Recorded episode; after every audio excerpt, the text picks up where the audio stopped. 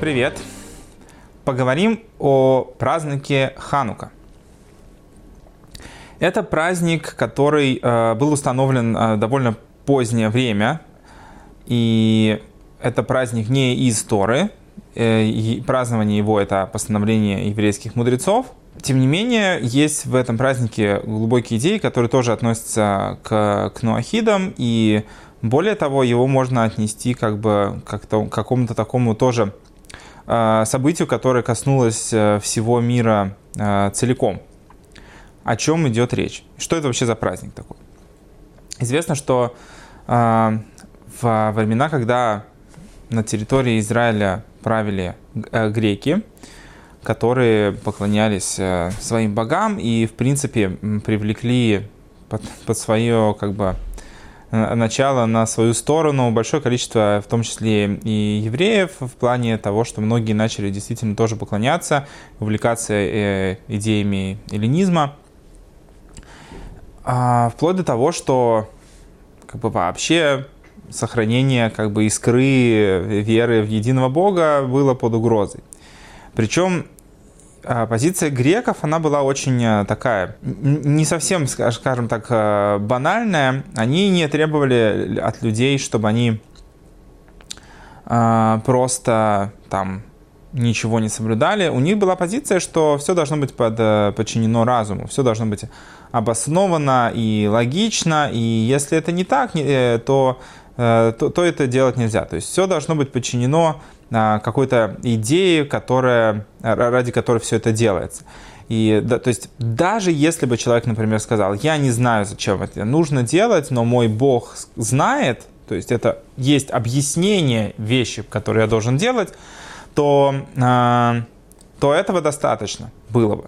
Понятно, да, что там в итоге это все вылилось к тому, что они издали всяческие скажем так, э, не особо приемлемые для людей акты, типа там право на первую брачную ночь и так далее, запрет на э, проведение различных религиозных обрядов. Но идея была в том, чтобы, скажем так, выкорчевать э, Бога из Торы, то есть сказать, что религиозная доктрина и вообще там, идея Торы – это всего лишь великий разум, великое понимание процессов, но не, не божественная история, что нету, нету кого-то э, абсолютно непостижимого, ради которого все это должно делаться. То есть они не готовы были признать, что на уровне, э, что есть уровень выше разума, выше возможностей человека постижения, и поэтому все, что как бы выходило за рамки понимания или вообще границ понимания, все это как бы отметалось и, соответственно, не имело под собой никакого э, как бы подтверждения, что это там нужно или э, важно делать. В итоге было несколько чудес, которые привели к тому, что владычество греков было свержено. Семья Маковеев победили там, царя Антиоха, его войско, а, вообще да, было чудо, что горстка, горстка людей а, победила целую армию. А, потом было чудо то, что а, когда зашли в храм, который был осквернен, он не был разрушен, но он был осквернен, там были установлены идолы и так далее, а, то обнаружили, что все масло, которое а, можно было использовать для зажигания храмового светильника, миноры, с семью ветвями. А, Все это масло было испорчено и как бы осквернено. Единственное, э, что удалось найти, это был маленький кувшинчик, который был запечатан печатью первосвященника, что подтверждало, что, он, э, что его не тронули, с ним ничего не делали. А, но была проблема в том, что этого кувшинчика должно было хватить только на один день. И чудо было в том, что в итоге этого кувшинчика, масла из этого кувшинчика хватило на 8 а, дней. Как бы, почему 8? Это время, которое было необходимо для того, чтобы а, привести и изготовить новое, новое пригодное масло. Вот пока оно не было изготовлено, а, этого кувшинчика хватило. Да? Причем как бы, в чем было чудо? Там есть разные даже объяснения, что э, не просто там это масло не сгорало. Это было чудо сродни, когда Всевышний общался с Моше из огненного куста, что с одной стороны куст горел, не просто был объят пламенем, а горел, то есть процесс горения в кусте происходил, но не сгорал, то есть было единство противоположностей.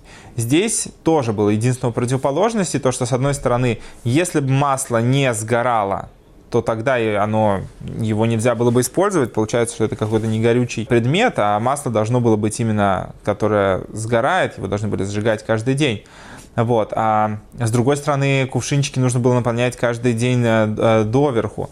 И вот было такое чудо, что с одной стороны масло сгорало, но с другой стороны каждое утро они приходили, и масло восполнялось доверху, до самого верха. То есть каждый день заполняли, зажигали новый кувшинчик. По одному из объяснений. Есть другие объяснения, как, в, чем, в чем именно было чудо, которое, которое как бы с разных сторон пытаются по, из, как бы показать критерии этого, э, этого события. Но в любом случае это был уровень раскрытия э, Творца, что Творец он находится в, как бы в этом мире и способен раскрываться здесь э, неожиданным образом. То есть, и в принципе то, что было 8 дней, число 8, оно тоже указывает на э, выход за рамки природы. То есть число 7 у нас ассоциируется с природой, да, 7 дней недели, полный цикл. Вот э, число 8, оно э, указывает на что-то, что стоит за границами природы, за границами познания и постижения.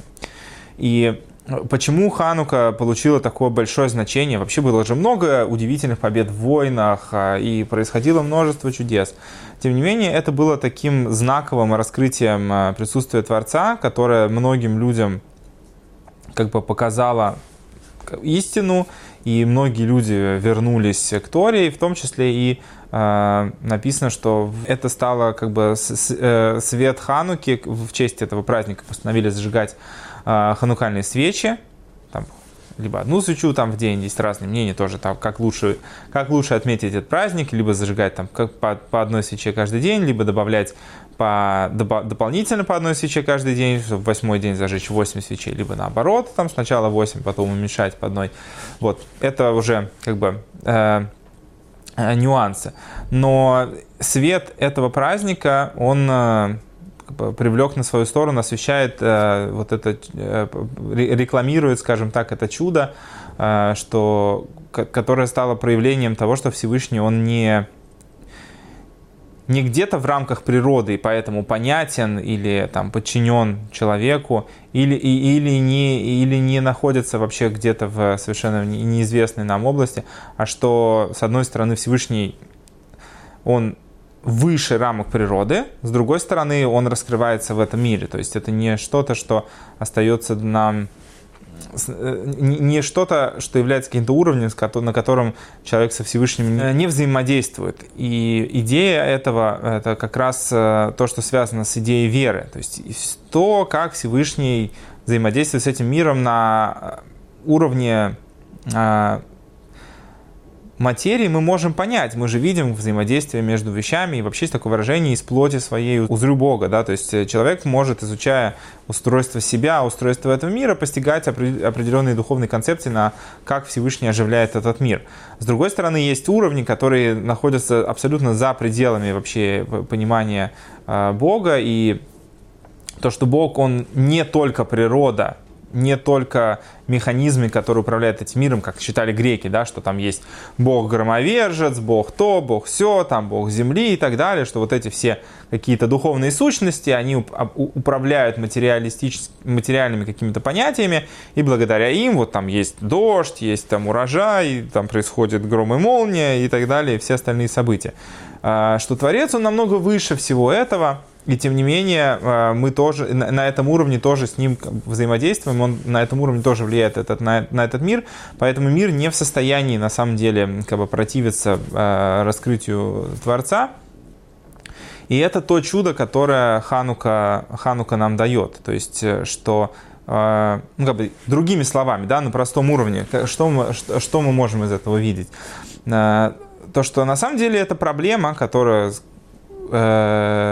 была в Хануку, то, что это было постановлено праздником на все времена, говорит о том, как минимум, что эта проблема, она существует во все времена и для каждого человека в отдельности. То, что по своей природе мы очень часто воспринимаем как раз Бога ограниченным и пытаем, и, и, и более того, воспринимаем природу, мир, который нас окружает, материальный, как то, что правит нами. Так это выглядит для нас, да, то есть мы не в состоянии победить законы физики, мы не в состоянии победить э, законы, по которым живет материальный мир, да, как э, если человек выпрыгнет, не дай бог, из окна, он упадет, разобьется, или если человек там покинет э, какую-то там вещь, она куда-то полетит и упадет. Силой мысли, желания мы не можем изменить эти, эти вещи. То есть есть какие-то правила, по которым этот мир существует, что вода там мокрая, что дождь там идет и так далее. Все эти процессы происходят, и человек э, начинает э, задумываться над тем, что только эти вещи и есть то, что влияет на его реальную жизнь. Соответственно, нужно быть просто тем, кто укладывается в, в рамки этого мира, и все, что выходит за, за, за, за его границы, как бы уже к человеку не имеет отношения. И если что-то мешает человеку, э, допустим, сделать что-то хорошее, то, что он э, должен сделать, э, то победить это нельзя. Это те мысли, которые так или иначе, в той или иной форме, они посещают нас, когда ты думаешь, что вот я ограничен, я не могу это сделать, это просто противоречит рамкам природы. Вот чудо Хануки, оно показывает нам, что на самом деле, если человек идет до конца с Богом, то на самом деле эти границы не существуют. И так же, как весь мир физический, он создан не в каком-то отдельном месте, он не создан из какой-то материи, которая кроме Творца существует. Есть только Творец. И то, что он создал физический мир, в котором его присутствие сокрыто, не означает, что это так на самом деле – и поэтому весь физический мир, несмотря на то, что он создан таковым, чтобы в нем сохранялась возможность э, и существовала вообще возможность э, полной свободы выбора со стороны человека, это при этом не означает, что физический мир в состоянии, по сути, мешать э, реализации замысла Всевышнего – и каким-то образом противоречить этому. Поэтому есть на самом деле огромное количество примеров, э, которые там, рассказываются про разные ситуации, когда э, физический мир отступал перед э, границами потребности что-то сделать по велению Творца. Так же, как рассечение моря, оно произошло не просто так, море расступилось и все пошли. Это описывается в Мидраше, что сначала один человек просто первый, кто пошел когда ему вода дошла до горла, он пошел просто, потому что Всевышний сказал идти. Когда вода дошла ему до горла и стала мешать дальше идти, тогда море расступилось. То есть это было не просто как бы по умолчанию, что вот, вот вам море расступилось, вот вам то, вот вам все. Нет, это требовало определенного э, веры человека, определенного его как бы э, усилия с его стороны. Но при этом материальность, она на самом деле не что-то самостоятельное, не что-то, что существует кроме Творца, а что-то, что тоже подчинено его воле, и в случае, если возникает как бы здесь какой-то конфликт, то она может может и отступить. И поэтому есть истории с чудесными излечениями и какими-то чудесами, которые выходят за рамки понимания, как это возможно. И в наше время тоже есть истории про чудесное излечение людей от каких-то болезней, когда врачи уже там полностью от человека отчаялись. И истории, когда у человека там был полный финансовый крах, вдруг как-то все для него там перевернулось непонятным образом, э, совершенно непостижимым, что в итоге все стало хорошо. Нету ответов на, на, на эти вопросы на уровне логики и понимания. Можно притянуть какое-то объяснение, почему так стало, найти здесь какое-то супер невероятное стечение обстоятельств, которое докажет нам, что вот так, почему, почему так произошло. Но для очевидцев этого было очевидно, что это чудо, выходящее за рамки природы, и проявление Творца в этом мире, с одной стороны, не разрушающее этот мир, то есть это было чудо все-таки с материальными вещами происходившее. Это не было чудо, что просто появилось масло. Нет, должно было быть усилие со стороны человека. Если бы масла вообще не было, то и чуду как бы не с чем было произойти. Э, Всевышний не ломает этот мир, но раскрывается в нем так, что при этом понятно, что он стоит за, вообще за всеми рамками и критериями, которые мы можем как-то померить, оценить и дать этому свое критическое э, мнение. Поэтому чудо Хануки это очень важный урок в понимании того, э, насколько велико присутствие Всевышнего над миром, что мир не властен над человеком, над его обязанностями перед, перед Творцом, и вообще весь мир создан для человека, и что Творец, он не ограничен просто нашим уровнем понимания или пониманием Торы, намного-намного выше этого, абсолютно без, безграничен в этом. Вот, поэтому э, дай Бог, чтобы свет Хануки осветил э, наш темный мир, чтобы мы не путались э, вот в этом восприятии и не, не попадали под влияние физической реальности, думая, что если ситуация такова, то ничего мы не можем сделать. Если человек совершает усилия, которое выводит его за рамки природы, то и мир не в состоянии ему противиться.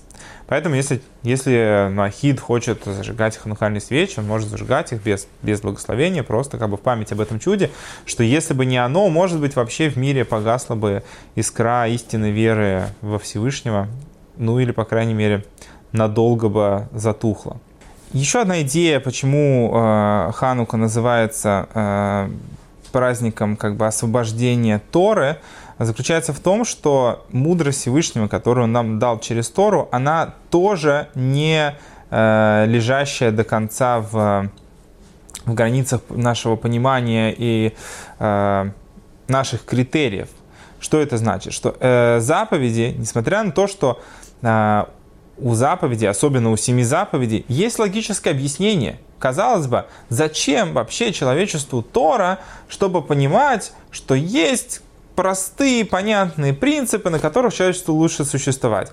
Даже если мы забыли бы о том, что Всевышний их дал э, первому человеку и потом Ноху уже в количестве семи, даже если мы об этом полностью забыли, неужели мы бы не знали о том, что плохо убивать, что общество должно э, существовать на законах какой-то гуманности, на законах имущественного права, что должны быть какие-то суды, которые, как бы какая-то система Э, наказания и вообще воспитания для того, чтобы прививать людям знания об этих законах. Неужели бы это прям совсем мы бы не догадались об этом? Да, допустим, хорошо, есть заповеди, которые в, в этом плане тонкие, да, там э, запрет проклинать Творца, это требует признания Бога. Но хотя бы вот эти принципы, неужели до них бы человечество не, догадалось бы? Для, зачем для них нам нужна Тора? Э, тем не менее, Ханука как раз раскрывает нам идею того, что заповеди эти, они связаны не просто с пониманием. Они, э, допустим, их истинная идея, она завязана на то, что такова воля Всевышнего, а не на, не на, не на то, что так правильно по законам этого мира, правильно по пониманию этого мира. Идея заповедей даже там, где она тебе нелогична, даже там, где она тебе кажется неправильной, в соответствии с твоим текущим, например, восприятием реальности или обществом, э, из которого ты вышел, с которым ты связан, э, эти правила, они меняются. Сегодня мы считаем, что так хорошо убивать, завтра мы скажем, что вообще никого никогда нельзя убивать, что там нельзя защищать свою жизнь, если тебя хотят убить и так далее. Это может на уровне логики, на уровне понимания реальности – кидаться из одной стороны в другую. Люди скажут, у нас э, демографический кризис, давайте убивать лишних детей, потому что иначе э, там э, наша страна там загнется. Это, это не перестает быть убийством из-за того, что э, так, так э, решили по закону важно понимать, что эти заповеди, они не связаны с нашим пониманием, несмотря на то, что у них есть логическое объяснение, можно говорить, как это хорошо, как это правильно, но их истинное э, понимание, так как они записаны в Торе, э, оно таково, потому что так захотел Бог. И даже если нам сейчас это не нравится, это не отменяет э, того, что это принцип, на котором э, существует этот мир. Не то, как мы решили сейчас, а то, как Творец захотел. И в этом плане Тора не просто книга разумных советов, а Тора это именно мудрость Творца. Так как Творец безграничен, так и мудрость его бесконечна. И через Тору оно э, раскрывается в этом мире, оставаясь таки, таковым же. То есть это не становится теперь э, какой-то ограниченной историей. Да, сама Тора ограничена, это конкретная книга, конкретные знания, но в нее Всевышний вложил бесконечную свою мудрость, и человек может через это постигать волю Творца, чтобы до конца ее исполнять, не ограничивая Бога какими-то исключительно логичными критериями Э, текущего социального устройства. Поэтому важно понимать, что эти заповеди мы соблюдаем их, потому что так захотел Бог, а не потому что так э, просто кажется сейчас логично. И, соответственно, у нас нет права рассуждать на тему того, что давайте поменяем суть этой заповеди, изменим критерии ее применения. В этих вопросах нет изменений, потому что это не подлежит человеческой логике и не меняется, соответственно, в соответствии, в зависимости от того, как изменяется мир. Это желание Бога, чтобы так люди жили по нему.